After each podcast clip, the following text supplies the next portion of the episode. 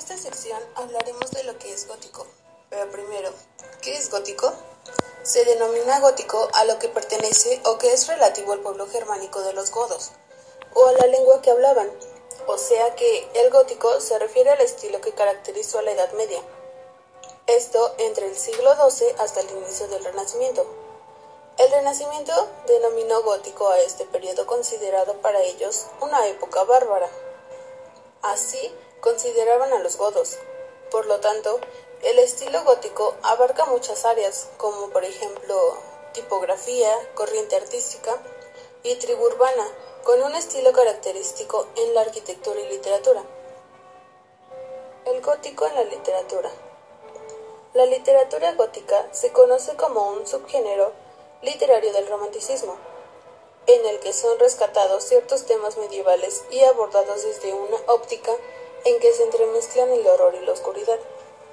Se caracteriza por una descripción de los ambientes, por lo general oscuros y lúgubres, también por la explotación de temas de misterio relacionados con el ocultismo y la magia negra. Se considera a Horace Walpole el iniciador de la literatura gótica con su escrito El Castillo de Otranto del siglo XIII. La literatura gótica se define como la escritura que emplea paisajes oscuros y pintorescos, dispositivos narrativos sorprendentes y melodramáticos y una atmósfera general de exotismo, misterio, miedo y pavor. Los escritores sitúan a unos personajes y les hacen vivir aventuras peligrosas, muchas veces rodeadas de elementos sobrenaturales. También la literatura es una clara predecesora de la literatura de ciencia ficción y la literatura fantástica. Hablaremos sobre los escritores góticos más representativos. Mary Shelley fue una escritora, dramaturga, ensayista y biógrafa británica. Nació el 30 de agosto de 1797 en Londres, Reino Unido. Murió el 1 de febrero de 1851 también en Reino Unido. Es reconocida principalmente por ser la autora de la novela gótica Frankenstein o El moderno Prometeo. Horace Walpole fue un escritor británico, iniciador de la novela gótica, político e innovador arquitecto. Nació el 24 de septiembre de 1717 en Londres, Reino Unido, y murió el 2 de marzo de 1797 en Londres, Reino Unido. Es reconocido principalmente por escribir la célebre novela El Castillo de Otranto. Anne Radcliffe fue una novelista británica pionera de la llamada novela gótica de terror. Nació el 9 de julio de 1764 en Holborn y murió el 7 de febrero de 1823 en Londres, Reino Unido. Las novelas que la llevaron a la fama son Aventuras del Bosque, que cuenta con tres volúmenes y se publicó en 1791. Los Misterios de Udolfo son cuatro volúmenes y se publicó en 1794. El italiano, que cuenta con tres volúmenes y se publicó en 1797. Matthew Lewis fue un escritor, dramaturgo y político británico. Nació el 9 de julio de 1775 en Londres, Reino Unido, y murió el 14 de mayo de 1818 en el Océano Atlántico. Es reconocido principalmente por su obra El monje, que publicó en 1796. Sheridan Le Fuen fue un escritor irlandés de cuentos y novelas de misterio. Nació el 28 de agosto de 1814 en Dublín, Irlanda, y murió el 7 de febrero de 1873 en Dublín, Irlanda. Sus historias de fantasmas representan uno de los primeros ejemplos del género de terror en su forma moderna. Es principalmente reconocido por su obra Camila, publicada en 1781. Charles Mathur fue un predicador protestante anglo-irlandés, dramaturgo y escritor de novela gótica. Nació el 25 de septiembre de 1780 en Dublín, Irlanda, y murió el 30 de octubre de 1824 en Dublín, Irlanda. Es reconocido principalmente por su obra Melmoth, El Erabundo, publicado en 1820. John William Polidori fue un médico y escritor inglés. Nació el 7 de septiembre de 1795 en Londres, Reino Unido, y murió el 24 de agosto de 1821 en Londres, Reino Unido. Es principalmente reconocido por su relato el vampiro, publicado en 1819. que creó el arquetipo del vampiro romántico. Clara Revin fue una novelista inglesa del siglo XVII. Nació el 23 de enero de 1729 en Reino Unido. Murió el 3 de diciembre de 1807 en Reino Unido. Es conocida principalmente por su novela gótica El viejo varón inglés, publicada en 1777. Los principales libros y autores góticos más influyentes del siglo XVIII fueron Horace Walpole con El castillo de Otranto en el año de 1765, seguida de Anne Radcliffe eh, por su obra Misterios de Udolfo en 1794. También tenemos a Matthew Lewis con El monje en 1796, a Charles Brockden Down con su obra Wieland en 1798. Y el género continuó atrayendo a un gran número de lectores hasta bien entrado el siglo XIX. Primero, cuando autores románticos incorporaron convenciones y motivos góticos en sus historias de horror y suspenso. Algunos autores y obras góticos de los más conocidos son Walter Scott, con su obra La Cámara de los Tapices en el año de 1829, Robert Louis Stevenson, con su obra El extraño caso de Dr. Jekyll y Mr. Hyde en 1886, y Abraham Stoker, con su obra Drácula en 1897. Los elementos de la ficción gótica prevalecen en varios de los clásicos reconocidos de la literatura del siglo XIX, tales como Frankenstein de Mary Shelley, eh, la cual fue publicada en 1818, La Casa de los Siete Aguilones de Nathaniel Hawthorne en el año de 1851. También tenemos la obra Jane Eyre en el año de 1847 de Charlotte Brandt, El jorobado de Notre Dame, en 1831, la cual pertenece a Victor Hugo, y Los asesinatos en la calle Morgue y El corazón de la Torre, en el año de 1841 y 1843 respectivamente, entre otros cuentos del autor Edgar Allan Poe. Anne Radcliffe fue una novelista británica, impulsora de la llamada novela gótica de terror una mujer arriesgada en su época que se aventuró por el mundo de la escritura, pero no con temas románticos, sino por novelas góticas, de terror, ya que tenía una amplia imaginación. Aunque realmente es Horace Walpole quien sienta las bases del género en su novela El castillo de Otranto. Sin embargo, es Anne Radcliffe quien hace grande el género, quien lo desarrolla y consigue que perdure hasta nuestros días. Las novelas que la llevaron a la fama son Aventuras del Bosque, en tres volúmenes, en el año de 1791. Los Misterios de Udolfo fueron cuatro volúmenes en 1794. Y El Italiano fueron tres volúmenes en 1797. Radcliffe nació en Holborn, Londres, el 9 de julio de 1764. Su nombre real es Anne Ward, hija de un comerciante en su infancia estuvo entre los negocios de su padre. Recibió una escasa formación centrada en aspectos artísticos como la música o la pintura, pero pronto Anne comenzó a sentir una especial pasión por la lectura y la escritura. Su padre era William Ward. Trasladó a su familia a Bath para administrar una tienda de porcelana en 1772. Su madre fue Anne Oates de Chesterfield. Anne ocasionalmente vivía con su tío, Thomas Bentley, en Chelsea, quien estaba en sociedad con Josiah Wedgwood, creador de la famosa porcelana Wedgwood. Anne se casó con William Radcliffe, editor del English Chronicle en la ciudad de Bath en el año de 1788, pero no tuvieron hijos. Él a menudo llegaba tarde a casa y para ocupar su tiempo ella comenzó a escribir y a leerle su trabajo cuando él regresaba. Eh, Radcliffe suele poner una atmósfera de terror y paisajes llenos de poesía que contribuyeron a crear la llamada novela gótica. Ella comienza a escribir historias siendo animada por su esposo. Publica The Castles of Ethlyn en Louvain en 1789.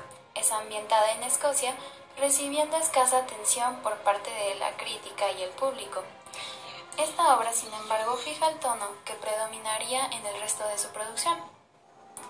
Radcliffe definía sus libros como un romance y retrató a sus personajes femeninos, permitiéndoles dominar y superar a los villanos y héroes masculinos típicamente poderosos, creando nuevos roles así para las mujeres en la literatura, por lo que sus escritos fueron muy populares en la clase alta y media alta, en especial por las mujeres más jóvenes, ya que se sentían identificadas con las heroínas de sus novelas, y la Iglesia, por su parte, no tenía que preocuparse, ya que Radcliffe se apegaba a la moral de la época.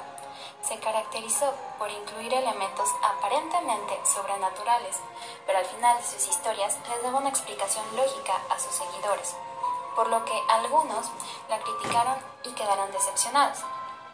Esta forma de narración condujo a sus creaciones al suspenso, ambienta al lector con paisajes oscuros y lúgubres en castillos con ruidos extraños que pueden ser o no por personas reales, jugando así con la mente de los personajes y también del lector. Cuando las damiselas en peligro son llevadas al límite, suelen desmayarse y se libran por el momento así del mal que las aqueja. Al final, el bien siempre triunfa sobre el mal y este es castigado. Anne declaró que el terror tiene como objetivo estimular a los lectores a través de la imaginación y los males percibidos, mientras que el horror los encierra a través del miedo y los peligros físicos. El terror y el horror son tan opuestos que el primero expande el alma y despierta las facultades a un alto grado de vida. El otro las contrae, las congela y casi las aniquila.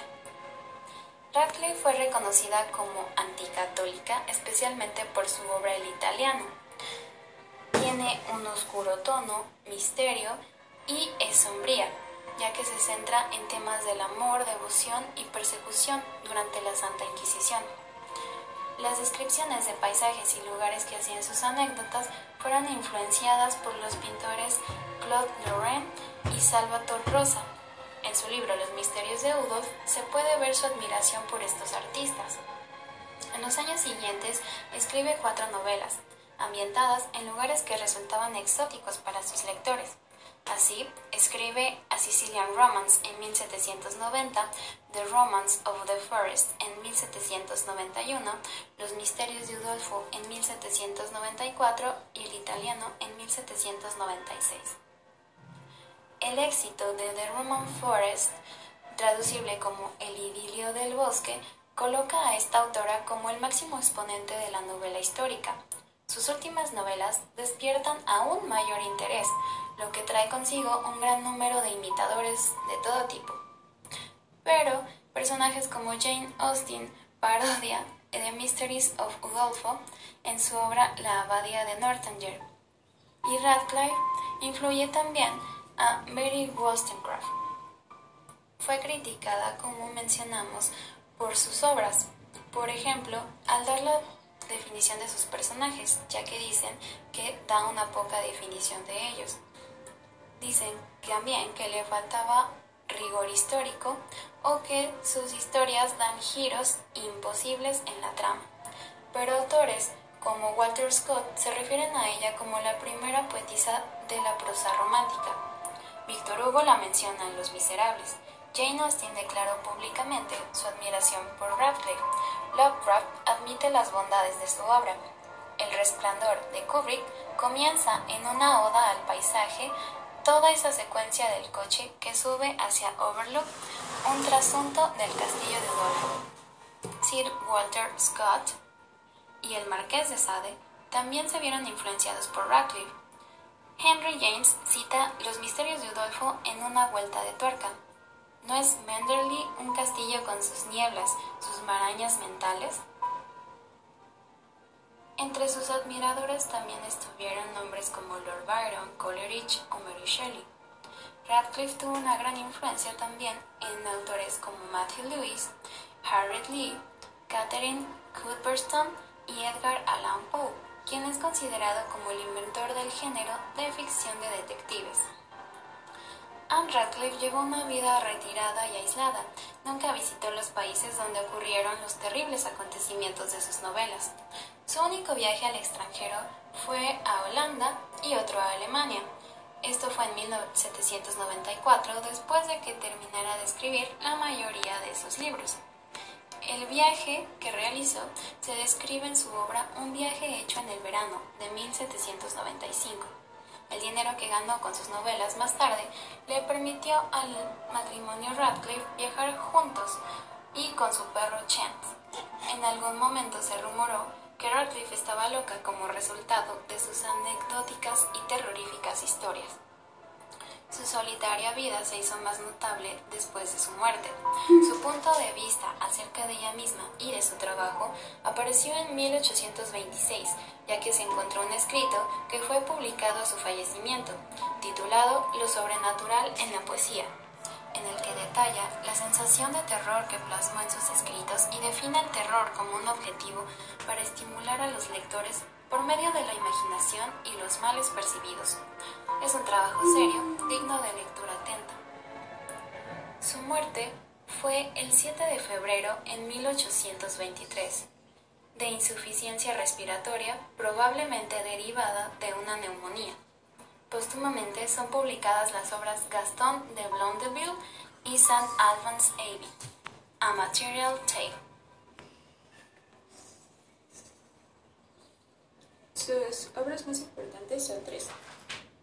Son Los misterios de Udolfo, Los castillos de Atheling y Dunbayne y El italiano o El confesionario de los penitentes negros. Los misterios de Udolfo fue publicada en 1794. Fue su cuarta, es la cuarta y su obra más famosa. Esta también está considerada como una de las novelas más grandes del romanticismo europeo. Cuenta la historia de Emily Saint Aubert y su frustrado romance con el, con el misterioso Valancourt, con el castillo Udolfo de fondo como escenario. Tiene todos los ingredientes del romanticismo más del género gótico, debido a que pues está en una locación lejana, un villano sin escrúpulos, una doncella en apuros y un príncipe azul que no es exactamente lo que parece. Y todo está envuelto en esa ambientación y descripción de escenarios oscuros, llenos de misterio y con toques sobrenaturales de fantasmas y apariciones. Em, posteriormente, un referente tan emblemático del romanticismo más propio como Jane Austen parodió pues, esta novela con su obra La Abadía de Northanger. Los castillos de Aislinn y Dunbayne fue en 1789 fue la primera novela que se publicó y tuvo tal acogida que los posteriores gozaron del mismo éxito a partir de ella. Esta cuenta la historia del joven conde de Aislinn, que al saber del asesinato de su padre a manos del barón Malcolm, decide que solamente la venganza puede devolverle la paz y el honor a su familia. Él fue ayudado por Alain, un campesino valiente y honesto, con el cual comenzó una cruzada que los llevó a vivir una aventura muy peligrosa pero ninguno de ellos estuvo preparado para el oscuro destino que los esperaba en el interior del siniestro castillo de Dunwich. Estaba lleno de mazmorras, puertas secretas y pasadizos subterráneos, eh, y sumándole las terribles tempestades que cruzaban su camino, pues estos pusieron a prueba su templanza. Ahora bien, el italiano o el confesionario de los penitentes negros fue publicada en 1797 y también se convirtió en un clásico de la literatura gótica. Em, en esta obra se trata de Vincentio di Vivaldi, un joven aristócrata napolitano de la Italia del siglo XVIII, el cual se enamoró de Elena di Rosalba, pero su familia no lo aceptaba. Vicentio no se resignó a, eso, no se resignó a ese rechazo, pero su madre, la marquesa de Vivaldi, aceptó el consejo del sacerdote Shetoni, un joven siniestro, y secuestró a la muchacha y a esta la encerró en un monasterio. Posteriormente, Vicentio emprendió una peligrosa aventura para poder rescatar a su madre. Y pues lo que resalta aquí es que su historia acabó como todas las novelas de Radcliffe, con un final feliz. El italiano también está lleno de intrigas, traiciones, amores prohibidos y secretos familiares los cuales son los temas más concretos del romanticismo. Em, también vuelve a destacar la ambientación, pero aquí no hay elementos sobrenaturales. ah, pero sin la profundidad en la descripción de las preocupaciones burguesas y sociales de su tiempo.